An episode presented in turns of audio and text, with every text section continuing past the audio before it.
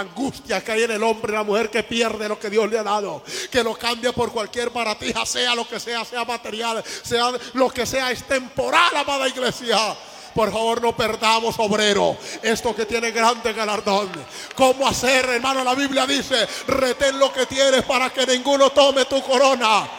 Oiga, si usted es un primogénito espiritual, una primogénita espiritual, si usted ha conocido esta palabra, este celo, esta santidad, esto que Dios nos ha dado, por favor no lo trance. Esto no tiene precio material, esto no se cotiza ni en dólares ni en euros. Esto es un tesoro que Dios nos ha dado. Esto nos deja dormir tranquilos, nos deja levantar las manos y adorar al Dios de la gloria.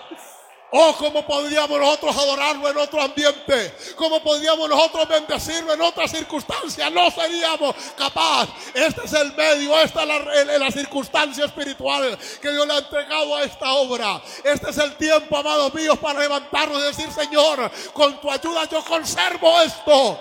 Este gozo, esta paz, este mover de Dios del cielo, esta palabra de vida. Este es el recurso, el tesoro, la primogenitura.